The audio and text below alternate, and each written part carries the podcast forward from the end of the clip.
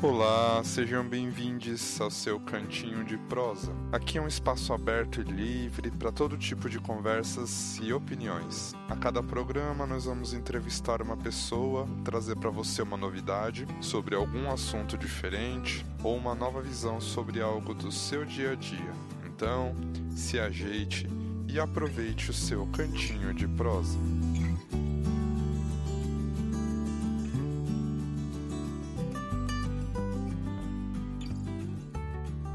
Olá, se você quiser sugerir algum tema, mandar perguntas, já sabe, é só usar o nosso arroba, cantinho de prosa.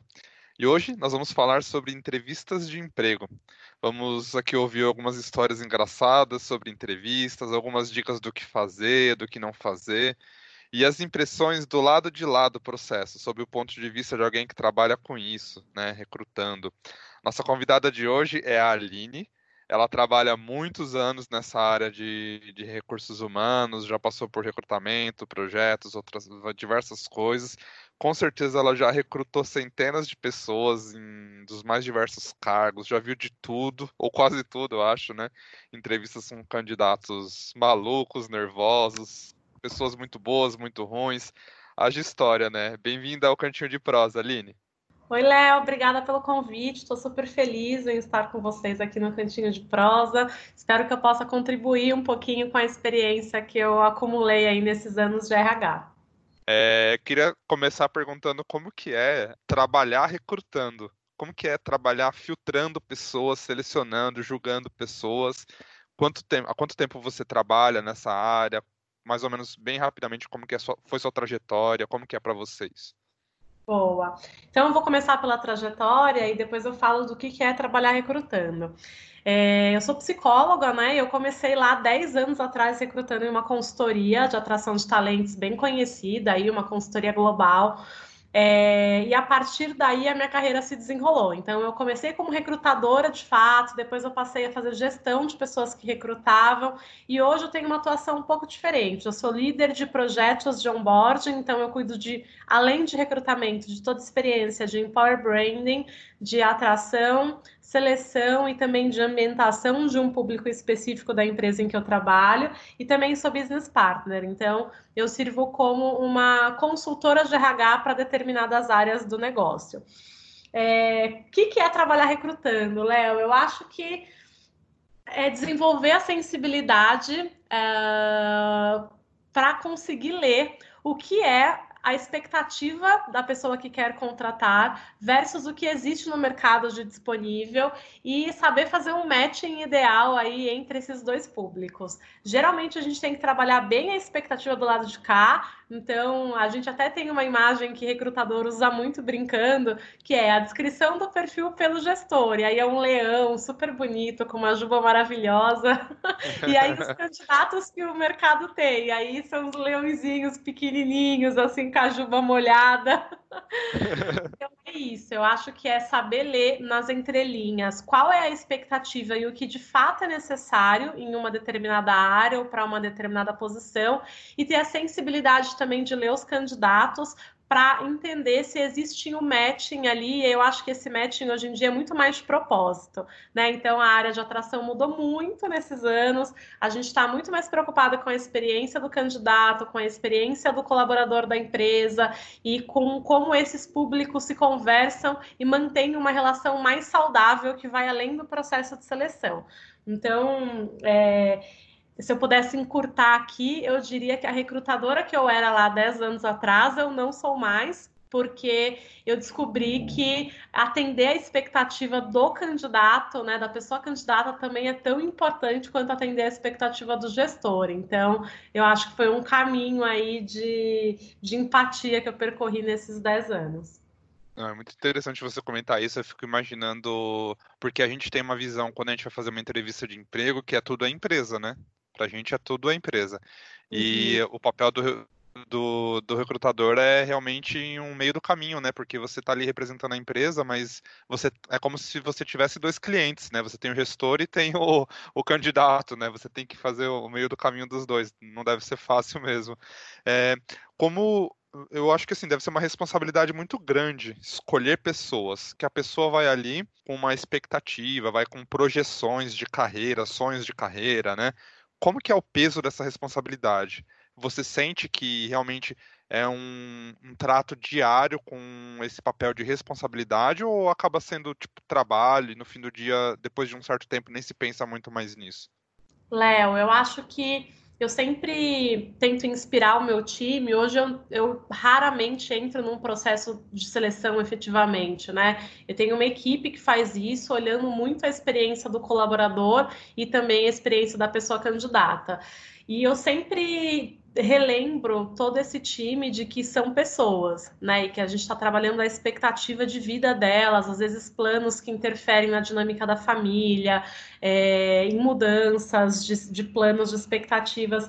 Então, a gente tem que ter sempre muito cuidado em como é que a gente planta a expectativa no candidato, então, manter ele sempre muito informado em relação a como é que o processo está caminhando, e do lado do gestor também, né? Calibrar sempre a expectativa, a maneira como ele comunica a como ele comunica o caminhar do processo para o candidato, para que a gente não tenha falhas aí e isso não seja o gerador de uma angústia, nem de um lado nem do outro. Eu acho que é, no fim do dia é trabalho, né? Eu acho que não dá para romantizar o que a gente quer fazer um matching ideal, então encontrar aderência cultural, aderência de skills, né? De necessidades técnicas para a posição, mas a gente tem que olhar com um olhar humano de uma perspectiva de que a gente está manifestando expectativas, então a gente tem que fazer uma boa gestão delas. Aline, como que hum. você, Aline, se prepararia para uma entrevista de emprego? Conta pra gente o segredo. Vamos lá, eu já fiz algumas entrevistas de emprego aí durante a minha carreira, não fazendo do lado da recrutadora, mas sendo a pessoa candidata, né? Isso, exatamente. Então, vou contar um pouquinho de como é que eu me preparo, porque eu acho que é um pre-working que todo mundo deveria fazer quando num, num processo de seleção. Então, eu geralmente paro para refletir sobre a minha carreira. É, então, hoje eu estou numa posição de liderança, mas quando eu não estava, eu olhava todos os entregáveis e as mudanças impactantes que eu fiz durante o trajeto. Porque o beabá, o que é o beabá? Aquilo que você tem que entregar. Então, eu vou dar um exemplo. Quando eu era recrutadora, lá no começo da minha carreira na consultoria, eu tinha que entregar o que a gente chama de shortlist, que é que é, basicamente são três ou quatro candidatos que foram os melhores daqueles que eu entrevistei para o cliente. Só que isso é o beabá, né? Isso é o que eu tenho que fazer no dia a dia. Então, qual que é a reflexão que os candidatos precisam fazer? Olhar para cada uma das oportunidades profissionais que viveu e pensar o que, que ele entregou de diferente, como que ele mudou processos, como que ele mudou a perspectiva das pessoas em relação àquela área ou aquele atendimento como que ele contribuiu positivamente para os resultados daquela companhia e se ele consegue traduzir isso em números ainda melhor. Então, e também o que, que levou ele a dar os, os, próximos passos, né? Quando a gente fala de uma carreira aí de mais de dois, três anos, a gente geralmente tem um passinho dado já. Então, qual foi o pulo do gato para dar esse passo? Então, eu geralmente centralizo as minhas respostas em execuções que fugiam do padrão, mas o que foi o pulo do gato para que eu fosse mudando de posição e, e, ganhando cada vez mais responsabilidade ao longo da carreira. E eu também, além de fazer essa reflexão é, a respeito das oportunidades que eu tive, de como eu me empenhei e entreguei nessas oportunidades, eu também reflito sobre quais são as minhas perspectivas pessoais. Então, aonde eu quero chegar como pessoa, é, quais são os meus valores e se essa empresa tem aderência aos meus valores e como que eu conseguiria casar os sonhos, né? O meu sonho enquanto pessoa e o sonho daquela companhia enquanto empresa, né? Enquanto companhia. Então eu acho que também tem um pré-working aí de investigar muito no detalhe quem é essa empresa, como é que eles trabalham, qual é a forma de trabalhar, quem são os perfis valorizados por essa empresa, como é que eles lidam com temas da atualidade, então, por exemplo, com diversidade, é, com sustentabilidade, com temas que são essenciais hoje para a gente vincular a nossa entrega ou o nosso esforço à entrega de alguma empresa. Então, esse é o pré-working que eu geralmente faço quando eu vou para uma entrevista. E como que você faria assim esse, essa pesquisa? Eu entendo que não vai ser nada aprofundado, que você vai demorar semanas fazendo isso, obviamente, mas uhum. assim, como que faz isso? É no Google, é no LinkedIn, procurando pessoas que trabalham na empresa? Qual que é o caminho para fazer esse tipo de pesquisa? Boa. É, eu acho que existem alguns caminhos, né? Então, assim, as empresas hoje em dia elas estão mais preparadas para contar para o mercado qual é a experiência que os candidatos têm dentro dessa empresa. Então, o caminho mais comum e é onde eu acho que você pode achar mais opiniões, e aí essas opiniões são sempre naturais, ou seja, a empresa não pede para o, funcionário ou o candidato ir lá e preencher sobre, é no Glassdoor. O Glassdoor antes era uma plataforma que a gente chamava de Love Mondays, aí ele foi comprado por uma empresa internacional que é a Glassdoor, e lá as pessoas que vão participar de processo seletivo ou que trabalham na empresa se cadastram e fazem comentários genuínos sobre qual é a experiência dele com aquela empresa. Então, acho super importante dar uma vasculhada lá no Glassdoor antes de ir para qualquer empresa. E as empresas também têm trabalhado outras fontes de comunicação. Então, várias das empresas hoje em dia têm Instagram, onde eles mostram o dia a dia dos funcionários, o dia a dia dos valores, os compromissos da empresa. Então, vale procurar nessa plataforma.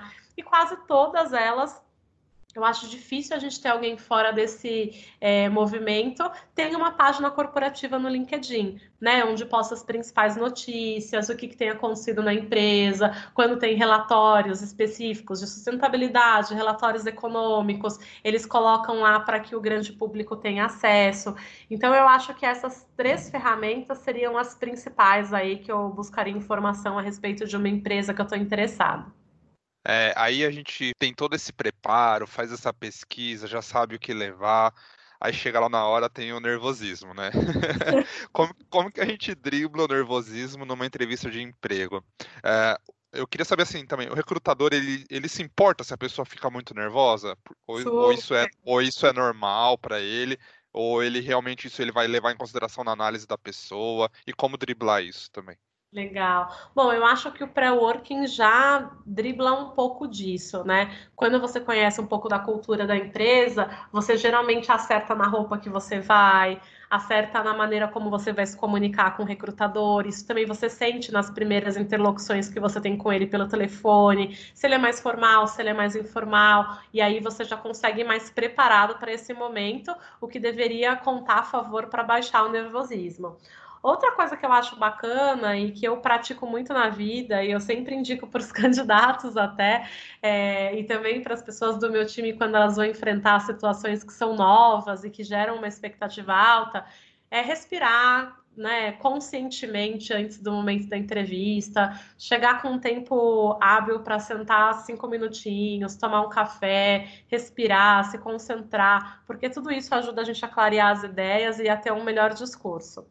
Do lado dos recrutadores, é, as empresas que estão empenhadas com a experiência das pessoas candidatas, elas estão é, humanizando muito esse contato, né? Então, geralmente, quando a gente vai abordar ali um candidato no momento da entrevista, a gente sempre leva para tomar um café antes, a gente faz uma piada, pergunta sobre o dia. Se a gente sente que a pessoa está nervosa, a gente fala, fica tranquila, quer tomar um café, vamos falar de algum tema não sério, né, no início, então a gente começa falando de coisas que a pessoa gosta de falar, então da vida pessoal, da trajetória. Eu acho que os bons recrutadores também estão preparados para é, apoiar nesse movimento do candidato, né? Mas não necessariamente a gente garante que ele não fique nervoso. Então, quando ele de fato não consegue relaxar, mesmo com toda uma abordagem humanizada, o que a gente tenta fazer é tirar o nosso viés de julgá-lo a, a, a, partir daquele nervosismo. Né? A gente tenta se concentrar nas falas, nas entregas que ele conta durante a entrevista, para que a gente saia de lá com a melhor análise possível. É, até porque eu fico pensando assim, a, o nervosismo deve atrapalhar muito na pessoa mostrar tudo que ela poderia mostrar, né? E para o recrutador, eu acho que isso importa muito, né? O potencial que essa pessoa tem. E aí, se, se ele fica preso em, ah, a pessoa tá nervosa, a pessoa tá gaguejando, a pessoa não tá olhando para mim, eu acho uhum. que acaba se perdendo muito de realmente conhecer o que a pessoa pode, né? Não o que ela tá ali fazendo, mas tudo que ela pode, né? Talvez, sei lá. Eu só ia falar um pouquinho sobre o que fazer ali também, né, na entrevista. Então, assim, olho no olho é essencial, às vezes isso até acalma o nosso nervosismo, né? Então, olhar no olho da pessoa que está te entrevistando, recordar o nome dela e toda vez que você for contar uma nova história, chamá-la pelo nome, isso faz muita diferença. Eu estou aqui conversando contigo, Léo, e se eu não falasse Léo algumas vezes durante a nossa conversa e talvez a conversa não tivesse interessante para ti, talvez seu pensamento estivesse distante, assim eu trago a pessoa de novo para mim. Então, tem algumas coisas que a gente pode fazer ali no decorrer da entrevista que ajuda também o recrutador a ter uma melhor impressão ou ajuda a gente a mostrar melhor o nosso potencial. Legal. E a gente vai falar um pouquinho daqui a pouco sobre essas coisas da postura na hora da entrevista, de currículo também. É, eu queria saber antes, só assim, o que, que é mais importante para, de uma maneira geral, obviamente, porque eu acho que cada processo é um processo, cada cargo tem uma exigência, obviamente, mas de maneira geral, experiência ou a vontade? O que, que importa mais? De maneira geral, eu diria que o que importa é o potencial que você tem para desenvolver novas é, habilidades. Então, hoje em dia, as empresas estão olhando muito para uma questão do learning agility, né? Que é uma maneira, é, que é a nova maneira de aprender, a nova maneira de trabalhar, que basicamente é a forma como você aprende, né? Aprende, reaprende, desaprende, reaprende. Então, é, geralmente, os recrutadores hoje eles estão bem preparados para analisar além do que você já fez de entrega, mas o que você faria de entrega em algumas situações que são mais difíceis, ou como você conduziu situações do passado que envolvam comunicação, porque comunicação é de fato a maior, é, o maior gap que a gente tem aí nas empresas todas Gestão de conflito, que também é um ponto bem importante, e a gente vê que uma pessoa que sabe gerir bem conflitos em qualquer nível faz muita diferença ali na entrega. É, visão sistêmica. Então, como você correlaciona as coisas do seu dia a dia? Você pode ter o trabalho mais operacional do universo, sei lá, fazer gestão de uma planilha você tem que saber de onde vem aqueles dados, para quem vai, como que você coloca lá impacta a experiência da, de uma área como um todo. Então, se você tem a oportunidade de desenvolver essa visão sistêmica dentro do, do teu trabalho. Eu, eu acho que eu ficaria nessas, porque me parece que são as mais essenciais. Então, o, o como a gente explora isso é através de perguntas e de vivências do teu passado, como é que você lidou com essas situações que são as situações de incerteza, de dificuldade, de conflito dentro do ambiente de trabalho. Legal. E eu queria fazer mudar um pouquinho assim o, o foco da pergunta agora para a pessoa que vai lá fazer uma entrevista a postura dela deve ser diferente quando ela foi captada, ou seja, a empresa entrou em contato com ela e chamou ela ativamente, né? Ou quando a pessoa que foi atrás, por exemplo, a pessoa procurou a vaga, mandou currículo, ela que foi atrás daquela vaga, a postura e o foco da pessoa na entrevista deve ser diferente ou é tudo a mesma coisa? Tanto na, na, na entrevista quanto na negociação depois, eu digo, né? De uma maneira geral, existe diferença é, no candidato? como ele deve lidar com nessas duas situações? Sim. Eu acho que ah, é, eu poderia citar diferenças, mas que para mim são sutis. Eu acho que o que o candidato precisa aí é ter uma, uma postura respeitosa e só se envolver no processo se de fato, por exemplo, aquela é uma marca que o atrai. Às vezes ele nem sabe se a posição é uma posição que ele vai se sentir confortável, ou que ele está pronto, ou se ele vai fazer a troca, se ele está num bom momento profissional. Mas a maneira como você respeita aquele movimento de interesse e como você se relaciona com o recrutador é super importante, né, Léo? A gente não sabe o dia de amanhã, né? Então não importa se a empresa te buscou ou se foi você que buscou a empresa, se você decide participar de um processo, você tem que mostrar interesse, tem que ser pontual, tem que ter respeito, estabelecer um bom relacionamento com o recrutador. Eu acho que, em resumo, é isso. Sim, verdade. E deixa eu, vamos falar do comecinho, assim. Do lado do é. recrutador, como, como que o recrutador olha um currículo? Como que é o lado de lá da coisa? Olha, a maneira como os currículos têm se apresentado tem mudado bastante, né? Hoje em dia tem até plataformas que nem tem mais nada escrito, que são vídeos, tudo isso com o objetivo de tirar vieses ou facilitar a visão do recrutador. Mas o que eu diria é que para a gente olhar currículo é um negócio quase que mecânico, assim. Então eu costumo dizer que é, ter erro ali no começo do currículo já é super grave, porque pensa que um recrutador tem, sei lá, 15 vagas e que para cada vaga ele recebe mais de 100 inscrições então, que o que ele faz é, ele abre lá, ele faz filtros que são hiper necessários. Então, por exemplo, se é necessária uma formação, se é necessária uma experiência num determinado sistema, ele coloca isso como um filtro inicial e a partir daí ele vai validar currículo a currículo. Então, uma escrita bem feita, um objetivo bem claro, descrições é, é, detalhadas das grandes entregas que você fez dentro das oportunidades pelas quais você passou, são essenciais para que o recrutador tenha uma boa visão. Mas é isso, é super mecânico. Então, eu vou dar um exemplo que eu costumo dar quando eu estou falando com pessoas candidatas, que é estou lá vendo um currículo. Se no objetivo tem um erro de português gravíssimo, eu nem leio as experiências né? Eu vou para o próximo. E aí, assim, a gente leva em média 15 segundos validando um currículo. É uma leitura super rápida, é, bem dinâmica. Então, cuidar aí da, da apresentação do currículo é essencial. Além do erro de português, conta pra gente, Aline, o que nunca fazer no currículo? Ai, hoje em dia não dá mais para colocar foto, né, pessoal? Foto não é mais legal, ninguém vê isso como positivo.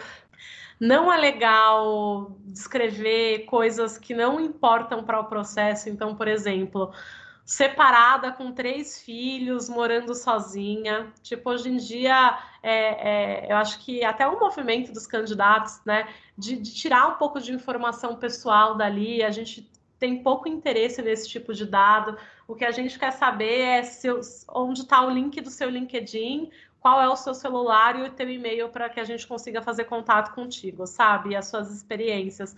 O restante são dados que a gente pode explorar durante a conversa. Então, qualquer coisa que tenha a ver com coisas pessoais, então, ai, que tipo de pessoa eu sou? proativa, inteligente, comunicativa. Putz, todo mundo quer ser isso, né? Você descrever lá isso não me diz nada me diz se você vai para um bate-papo comigo e demonstra ter esses skills na nossa conversa. Então, eu deixaria o currículo o mais sucinto possível, sem quase nenhuma informação pessoal além dos contatos e talvez da tua localidade onde você mora e experiências bem, bem descritas. Eu acho que esse seriam, seria a formatação ideal de currículo. Você comentou assim das entregas e tal. Acho que assim, faz muitos anos que eu não faço um, um atualizo meu currículo, né? Sendo bem sincero. Mas assim, eu acho que eu nunca pensei assim em deixar entregas no currículo, porque eu acho que fica longo e maçante, talvez. Uhum. E esse talvez é o tipo de coisa mais para uma entrevista. Mas uhum. se isso faz diferença para eu ser sequer chamado para uma entrevista, pode ser que seja importante colocar então. Ou, ou não, isso vai variar muito, sei lá. É, acho que faz bastante diferença, Léo. Eu, inclusive, faria uma escolha aí, que é não contar o beabá, ou contar o beabá de um jeito super resumido, do tipo, o que, que eu fiz lá na consultoria na minha primeira oportunidade profissional? Eu triava currículos, entrava em contato com candidatos, entregava shortlist para o gestor. Eu fazia só isso? Não, fazia outras 500 coisas, mas eu descrevo só isso e aí eu conto quais foram os meus principais entregáveis nessa oportunidade. Então, por exemplo, eu mudei a maneira como a gente é, organizava os dados no sistema e isso facilitou a triagem de currículos. Estou é, falando de entregas bem juniores, né? Lá da minha primeira oportunidade. Eu conquistei um cliente que trouxe um faturamento de 2 milhões para a companhia no, no ano seguinte. Então, eu trago dados que mostram as minhas grandes entregas e diminuo aqueles que são as coisas do dia a dia em uma frase. E aí você não tem um currículo extenso, mas você conseguiu agregar valor ali para as suas experiências na leitura do recrutador. Legal. E a última pergunta que eu quero fazer de currículo, para a gente poder passar para a entrevista em si, eu queria saber qual é o currículo ideal. Aquele currículo que a Aline pega, ela olha e ela sente vontade de chamar a pessoa, tipo, agora, você pode vir agora conversar comigo? o currículo ideal é aquele que tem um objetivo bem definido. Então, por exemplo, se você está buscando uma oportunidade de gerente de contas a pagar, que lá no teu objetivo esteja escrito que é isso que você quer e que eu tenha dados para te acessar no momento em que eu pegar o teu currículo, então que eu tenha lá um telefone para te ligar, um e-mail para falar com você, porque por incrível que pareça, até hoje a gente recebe currículo sem contatos e aí fica bem difícil, né, de voltar com é a pessoa. É sério isso? é sério.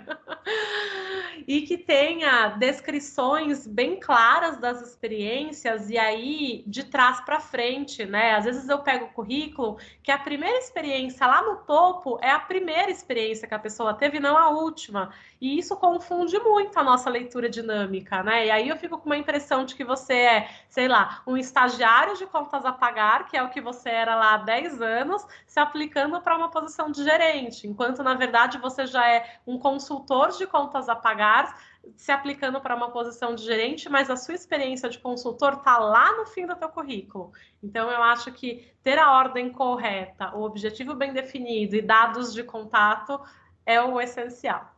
Legal, boa, boa. E conta pra gente, Aline, numa entrevista de emprego, o que hum. nunca fazer? Eu perguntei o que nunca fazer num currículo, agora vamos fazer o que nunca fazer numa entrevista. Nunca, assim, jamais. Aquele erro, aquele erro capital em qualquer mortal. entrevista. É, qualquer entrevista. Tá, tem dois erros mortais, tá? O um é você falar o tempo inteiro e não dar a chance do recrutador falar. Então, você tem lá um time box que é 45 minutos ou uma hora de entrevista. Se eu começo a entrevista falando: Oi, Léo, tudo bem? Obrigada por ter vindo aqui. Faz um resumo da sua trajetória profissional e você leva uma hora falando, eu não vou ter nenhuma chance de explorar os skills ou as competências que eu defini explorar contigo na entrevista. Então, isso é morte total, tá, gente? Não, não sigam por este caminho. Façam um resumo da sua trajetória profissional de 5 a 10 minutos e, a partir daí, tenha um bom escuta para que o recrutador tenha a chance de fazer as perguntas que ele precisa para você. Outra atitude mortal, você entrevista o recrutador. então, ao invés de você ter uma boa escuta, escutar as perguntas dele, se concentrar em dar respostas que tragam começo, meio e fim, ou seja, a situação, o que você fez para resolver quais resultados você obteve, você se preocupar em questionar a pergunta ou em fazer dobradinhas ali de pergunta. Então, eu te pergunto: ah, Léo, me conta uma experiência que você teve que fazer a gestão de um conflito ali na tua área. E você me fala, mas por quê? Na sua empresa tem muito conflito? Mas como é que a área está estruturada? e aí você me faz tantas perguntas que eu não tenho a chance de te perguntar. Então, esses são dois erros fatais. Atraso também, atraso que não tem justificativa, sabe? Atraso de 40 minutos sem avisar. Isso impacta muito a agenda do recrutador, que geralmente tem uma entrevista atrás da outra. Então, é melhor que, se você perceber que você vai ter um grande atraso, que você avise e remarque para uma outra data, porque aí a pessoa vai ter de fato uma hora, 40 minutos ali para te avaliar e eu acho que é isso. Eu acho que erro mortal é isso aí. Os outros a gente com experiência é. consegue contornar na sala de entrevistas. Eu ia falar exatamente desses outros menorzinhos, assim, agora. Tipo, por exemplo, ah, uma coisa básica, sei lá, vou te dar um exemplo para puxar o assunto e você discorre sobre.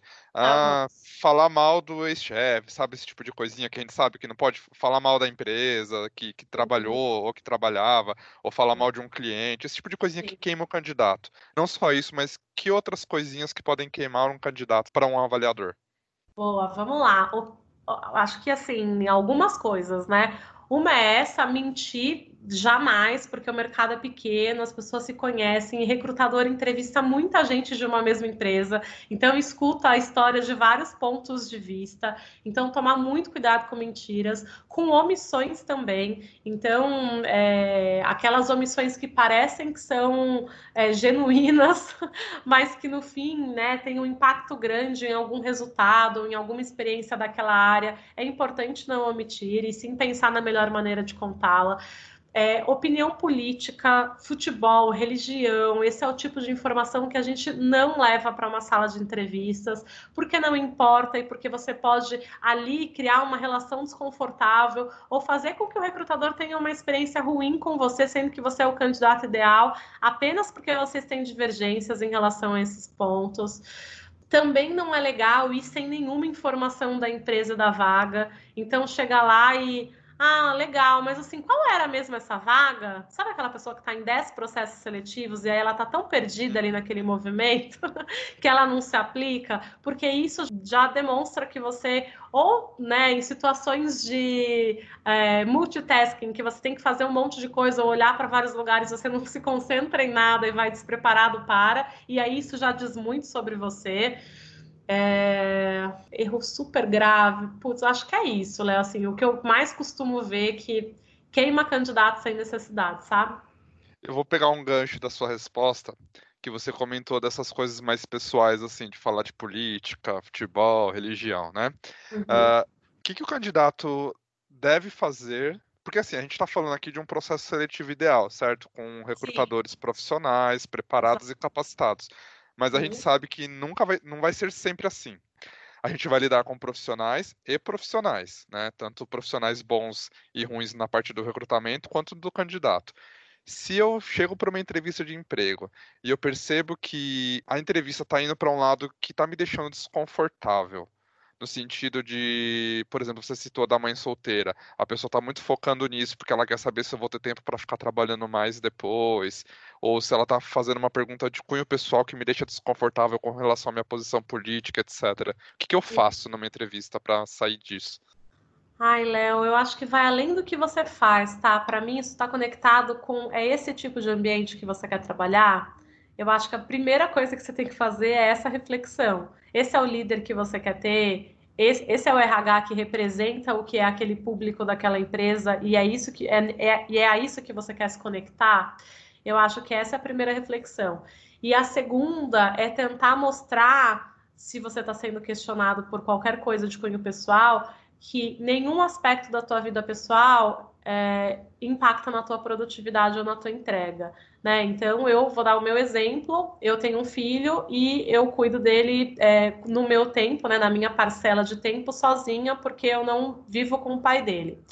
Então, toda vez que alguém me questiona se eu tenho filhos, eu conto que sim. E aí, ai, como é que é esse movimento? Como é que eu me organizo para isso? Eu sempre tento tirar este lado e dizer: eu consigo me organizar muito bem com ele, a minha entrega não é nem um pouco comprometida por conta desse movimento. Então, eu acho que é nessa linha de tirar o foco da situação e mostrar que, independente dela, ou da tua posição política, ou da tua posição religiosa, ou da situação em que você vive, que você consegue fazer uma boa entrega e que isso não impacta a tua produtividade.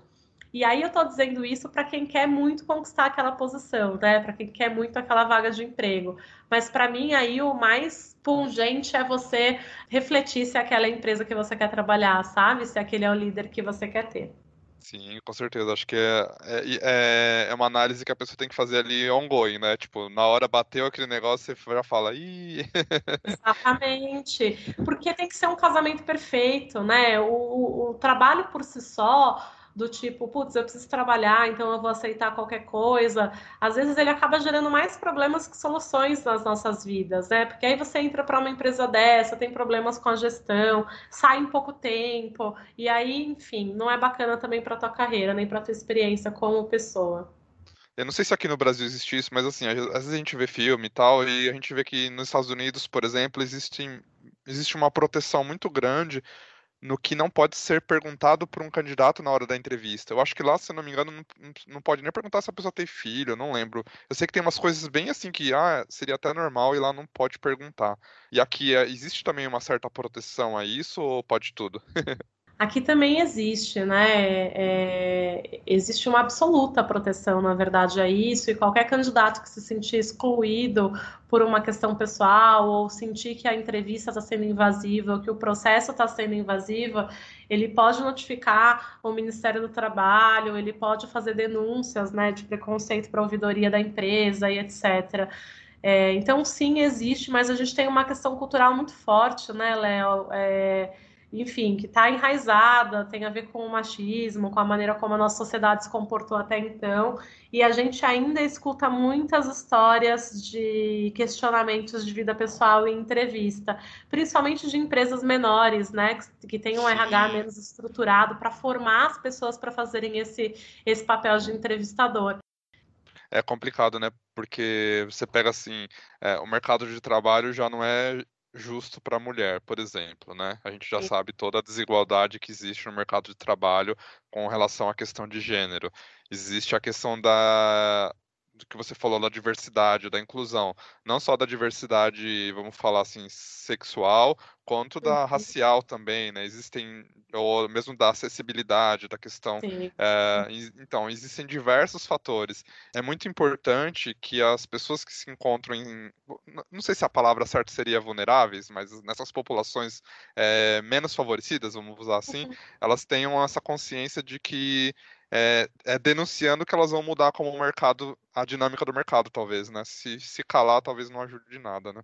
Exatamente, exatamente. Acho que esses públicos que eu, que eu costumo chamar de diversos ou de plurais, né, que representam aí essas bandeiras da diversidade, e aí a gente está falando de muita coisa, né? De orientação sexual, de etnia, de é, a gente está falando de geração, né? Então, qual é a geração em que essa pessoa veio e a, a qual ela faz parte? A gente está falando de mulheres. A gente tem muitos públicos diversos para serem listados que precisam se posicionar e precisam é, se vincular apenas a empresas que é, tenham uma campanha forte de entrega para esse movimento, né? Então, como, como que as grandes empresas que estão preocupadas com ter um ambiente é, diverso dentro de casa estão trabalhando. Elas estão flexibilizando skills para conseguir atrair mais esse público. Elas têm se enfrenhado aí em fóruns desses públicos para que essas pessoas comecem a escutar a respeito das suas marcas. Então, existe um interesse do outro lado, sabe, Léo, de atrair essas pessoas também. Então, a minha dica aqui seria pesquisem as marcas que estão abertas e que estão que estão trabalhando seriamente para atrair esse público, né? É, porque aí você vai ter oportunidades de fato de se desenvolver em condições iguais dentro dessa companhia.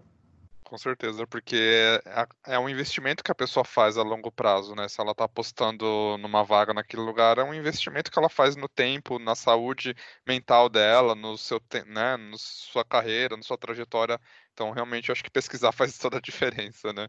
Conta algumas histórias, assim, engraçadas ou bizarras que você viu numa entrevista que te marcaram. Ai, gente, foram tantas.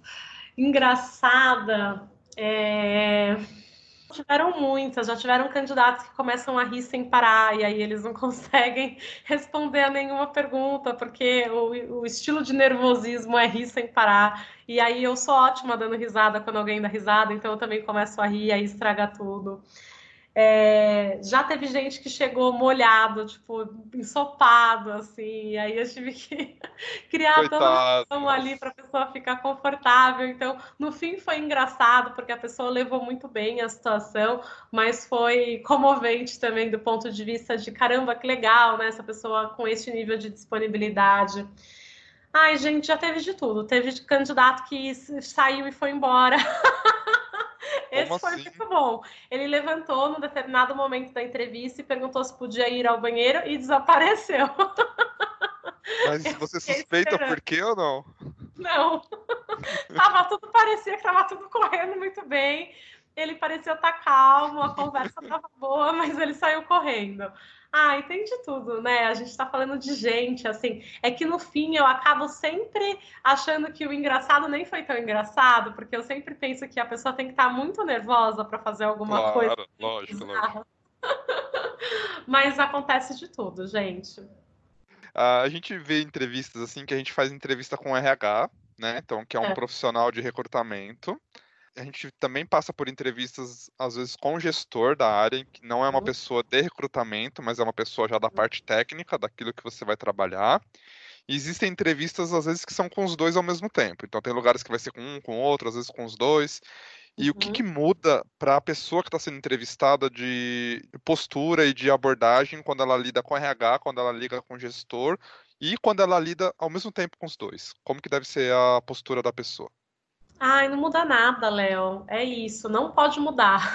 A mesma pessoa que fala com RH tem que ser aquela Sim. que fala com o gestor. Talvez o alinhamento esteja no discurso. Então, quando você for falar com alguém de RH, você tem que se é, ater mais ao como você fez as coisas, né? Assim, como você percorreu o caminho, como você é, pôs as pessoas ali no, no movimento do trabalho, como você se relacionou, quais entregas você fez de uma maneira mais macro.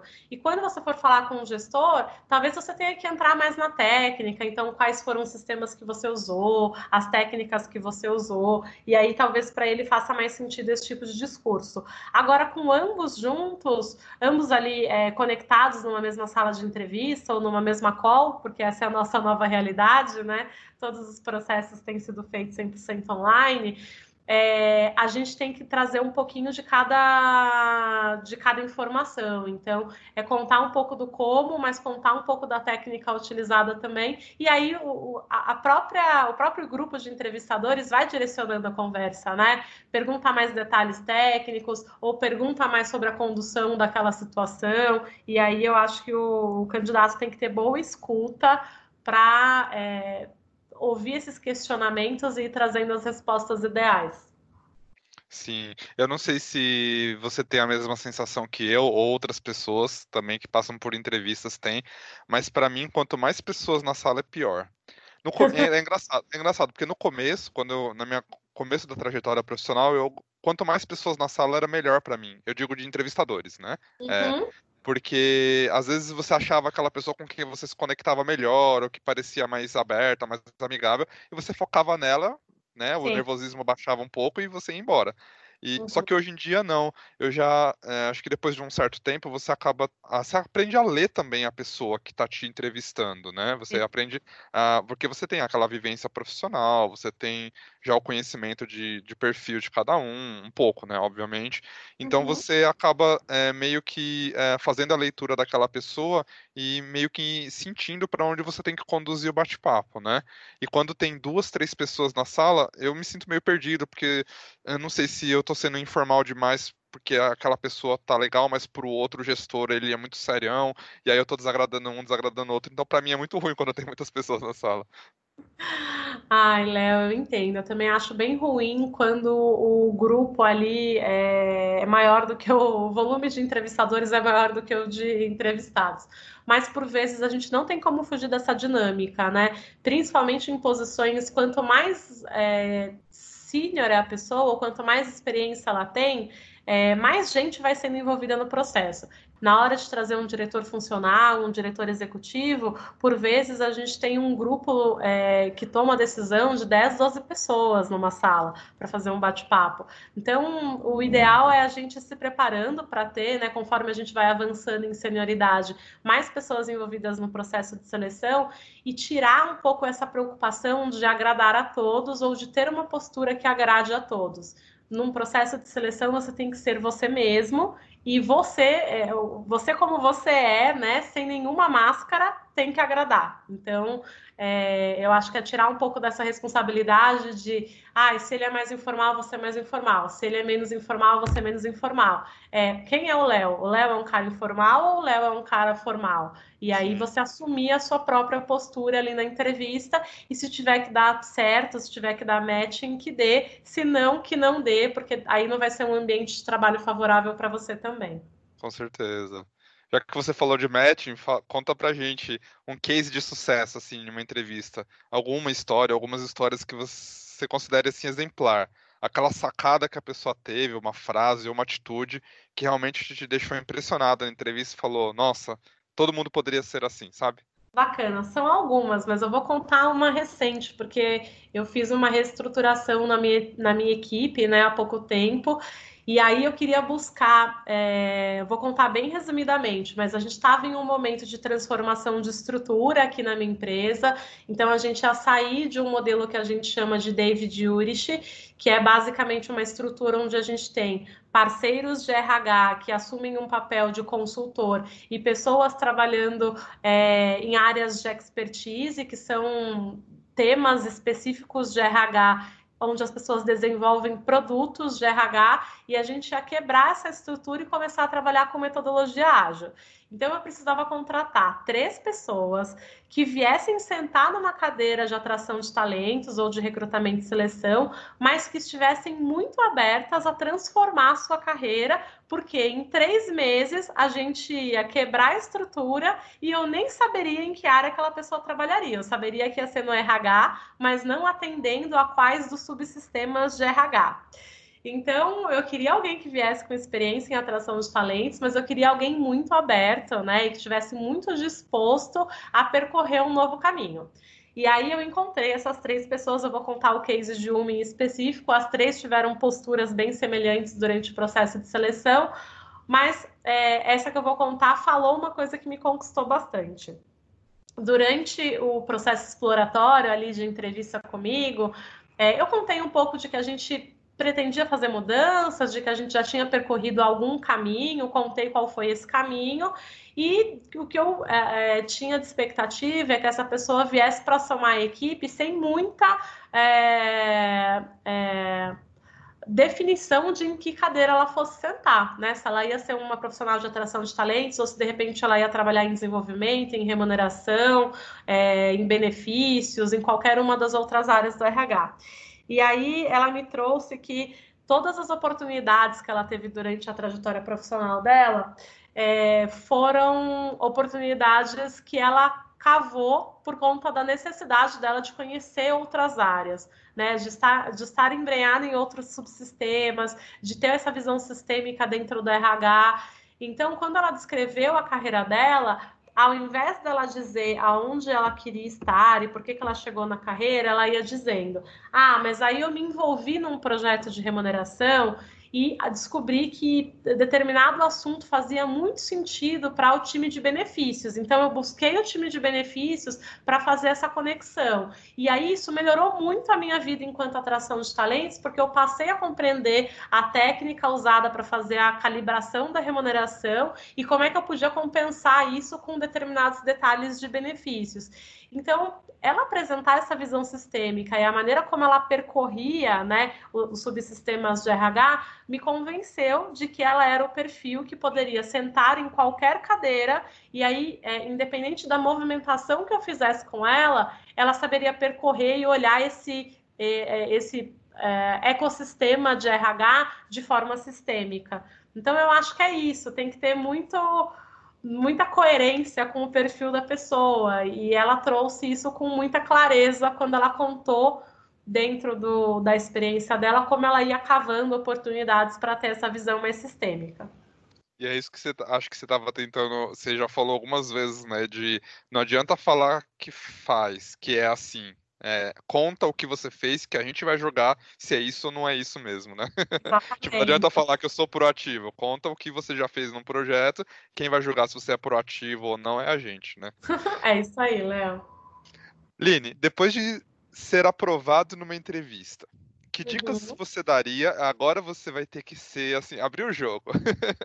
que, dicas você, que, dicas você, daria para a gente negociar um salário, negociar uhum. uma data de início? Porque às vezes a pessoa que foi aprovada numa entrevista, talvez ela se sinta na, na posição, e é como eu me sinto também acho que em todas as vezes até hoje, é, me sinto na posição de aceitar o que vem, já que eu já passei, já que eu tô ganhando né, aquela, aquela vaga, talvez eu não me sinta confortável em negociar o salário ou, uhum. enfim, pedir uma certa flexibilidade de, ah, eu preciso tirar férias já daqui a um mês, ou eu não posso começar agora.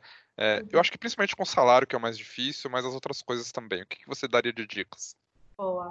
É, vou falar primeiro do salário, que sim, eu acho que é o ponto mais difícil, todas as empresas, né, as grandes empresas, elas não têm um salário específico para uma função. O que ela tem é uma faixa salarial. Essa faixa pode ser determinada por diversos fatores, mas geralmente o que as empresas fazem é elas compram pesquisas de mercado que mostram quanto pessoas que sentam na mesma cadeira que você têm de salário, e aí, dentro dessa disparidade que existe no mercado, ela cria uma faixa que normalmente, se a gente usar a metodologia mais usada do mercado, vai de 80% a 120% do que seria um ideal, que é o atrativo, que é o 100. Então, quando, por exemplo, eu busco um candidato, eu não necessariamente estou trazendo para o processo pessoas que tenham exatamente a mesma remuneração. E do lado de cá, eu também tenho alguma margem de negociação ali, de acordo também com. É, a equidade que eu tenho dentro daquela equipe, né? Então, se eu tenho uma equipe que tem pessoas sentadas na cadeira mais ou menos no mesmo tempo que você, eu não posso te trazer muito acima da faixa de salário dessas pessoas para que a gente não tenha disparidade.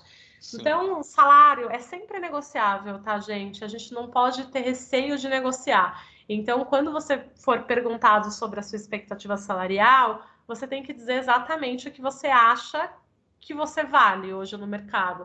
E aí, gente, vamos ter coerência, né? Vamos trocar com os amigos da área que sentam na mesma cadeira, que tem uma posição semelhante com a tua, para você não chutar na lua, porque senão você é excluído do processo, né? Só por uma questão de desalinhamento aí de remuneração. É, e a partir do quanto você disse, é o quanto você vai negociar, né? Então, se você, por exemplo, recebe uma oferta 500 reais, mil reais abaixo da tua expectativa salarial, a tua postura como candidato é explorar com esse recrutador ou com a pessoa que te fez a oferta se existe de fato essa possibilidade de ser negociado, porque isso não atende 100% à tua expectativa salarial e pode fazer com que você recuse a oferta, né? Então, acho que mostrar fatos e dados do tipo, aqui na empresa em que eu estou, em tantos meses eu vou ter, por exemplo, um reajuste de mérito, então eu já vou chegar muito perto dessa remuneração, ou eu tenho conhecimento de que tem várias pessoas no mercado, na sua empresa ou aqui na minha empresa que estão nessa, faixa salarial com esse nível de experiência que eu tenho. Eu acho que essa negociação saudável ela é super bem-vinda e geralmente as empresas estão muito preocupadas em trazer as pessoas bem satisfeitas com as suas cadeiras, né? Até porque depois que elas sentam na cadeira, a gente tem mais dificuldade de fazer movimentações salariais que tenham impacto aí nos primeiros meses. Então, do lado do RH, a gente tem escutado muito também essas solicitações, discutido com o gestor, tentado ampliar a faixa, revisitando a equidade da equipe. Então, super aberto, tá? Eu acho que se o salário não satisfaz, ele é justo com a equidade que você conhece do mercado, que você leve esse tema então para discutir no momento da oferta. E aí, sobre data de início, viagem, Aqui eu acho que combinado não sai caro, tá? Então, ali durante o processo de seleção mesmo, antes de receber uma oferta, se você tiver uma questão com o início, geralmente o recrutador pergunta, né? Quanto tempo você acha que você levaria para se desligar da empresa atual? O que o mercado geralmente pratica é duas ou três semanas, tá? Para desligamento que é um tempo ok. Se você tiver Normal. com seus projetos em dia, se você não tiver um, um span de controle muito grande, muita gente abaixo de você, é super possível fazer um handover nesse tempo. Mas se você precisar de uns dias a mais, Gente, assim, se ela já levou 15, 20 dias para fechar a vaga, então, né, 3, 5 dias a mais também não vai ter um grande impacto. Mas ali durante o processo, se você tem uma viagem já agendada, se você tem férias que você não pode desmarcar de maneira alguma, e isso vai ser daqui a alguns meses, é legal já pontuar para que isso também. É, sirva de balizador, né? Às vezes é uma posição em que a gente não vai poder ter alguém fora por seis meses por um projeto específico. Então, tentem trazer isso no momento do processo e não só ali na fase final depois da oferta.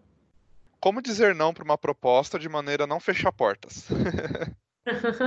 Legal, eu acho que tudo aí depende da postura, né? Então, assim, recebeu a proposta, não é a proposta que você gostaria, ou durante o processo você se convenceu de que talvez a empresa não esteja alinhada com as suas expectativas daquele momento. Eu acho que é dizer isso de uma maneira transparente, sem enrolação, do tipo, eu agradeço muito a sua atenção, o processo foi ótimo, as interações que eu tive foram muito positivas, eu não quero fechar portas mas hoje a minha resposta não é positiva, né? Vamos manter contato, adiciona a pessoa no LinkedIn, fica próxima dela, porque de fato, né, fechar portas é muito negativo para o candidato, né? A gente sabe que o nosso mercado é restrito, independente da área, todo mundo se conhece, então quanto mais conexões positivas você estabelecer, melhor. Legal. A gente vai terminando essa primeira parte do programa, então, e eu queria passar para a segunda parte pedindo uma indicação sua, Aline, de algum site, algum livro, algum podcast, algum canal de YouTube, alguma coisa que você recomende sobre isso, Eu não vou fazer uma recomendação específica sobre técnicas de entrevistas de emprego, mas eu vou fazer a recomendação de um livro que eu gosto muito, porque ele ajuda a gente a remodelar o nosso mindset em relação a como tem que ser ou como é o ambiente de trabalho. Então, a minha indicação é o livro Um Novo Jeito de Trabalhar, do Laszlo Bock. Ele conta um pouquinho do estilo Google de trabalho, de como que eles revolucionaram a experiência do colaborador e das pessoas candidatas, né? Então, eu acho que é legal a gente escutar um pouco do lado de lá e descobrir como que as grandes empresas ou as empresas que são referências em relação a Empower Branding ou a marca se posicionam sobre processos de seleção. Legal. E eu anotei aqui também o site Glassdoor, tá? Pra gente deixar como re recomendação do episódio. Bom, então vocês já sabem, para usar o nosso arroba cantinho de prosa, sempre que tiver alguma pergunta, alguma sugestão de tema, algum comentário a fazer sobre o episódio de hoje. E a Aline agora vai deixar o contato dela, como uma boa profissional de RH. O contato dela não vai ser um arroba do Instagram, vai ser o LinkedIn. Vai lá, Aline. Boa, pessoal. Quem quiser me achar no LinkedIn, então eu tô lá como Aline Cardoso, A-L-Y-N-E, Cardoso com S. É, eu sou uma das únicas, vocês vão me achar logo de cara. Queria fazer a última pergunta do programa de hoje, então, que é o quadro Sentido da Vida, Aline. Pergunta Boa. completamente aleatória para ver aí o que, que você filosofa para gente. Uhum. O que uhum. é autoestima para você? Qual é o limite entre autoconfiança e arrogância? É positivo ter autoestima? É algo que a gente precisa viver e emanar para as pessoas ou não? Boa, Léo. Eu acho que eu tenho refletido muito sobre isso pessoalmente, né? O quanto a, nossa autoestima está ligada a um movimento do mercado, né? A uma construção social. E para mim, autoestima é você é, olhar as tuas experiências, o teu corpo, a tua vivência com gratidão hoje em dia, né? É, é quando você para para refletir e pensa que o teu corpo, a tua mente, as tuas ações te trazem tudo que você precisa viver como um ser humano e que você precisa ser grato por tudo isso que o teu corpo e tua mente te oferecem. Então, para mim, autoestima é ser grato por ser quem você é hoje. Que lindo, muito bom. Lini, obrigado por separar um tempinho na sua agenda mega movimentada para conversar, para trazer esses ensinamentos para a gente. Acho que foi muito útil. Obrigada a você, Léo, pelo convite. É sempre um prazer falar sobre esse tema. Super obrigada, adorei.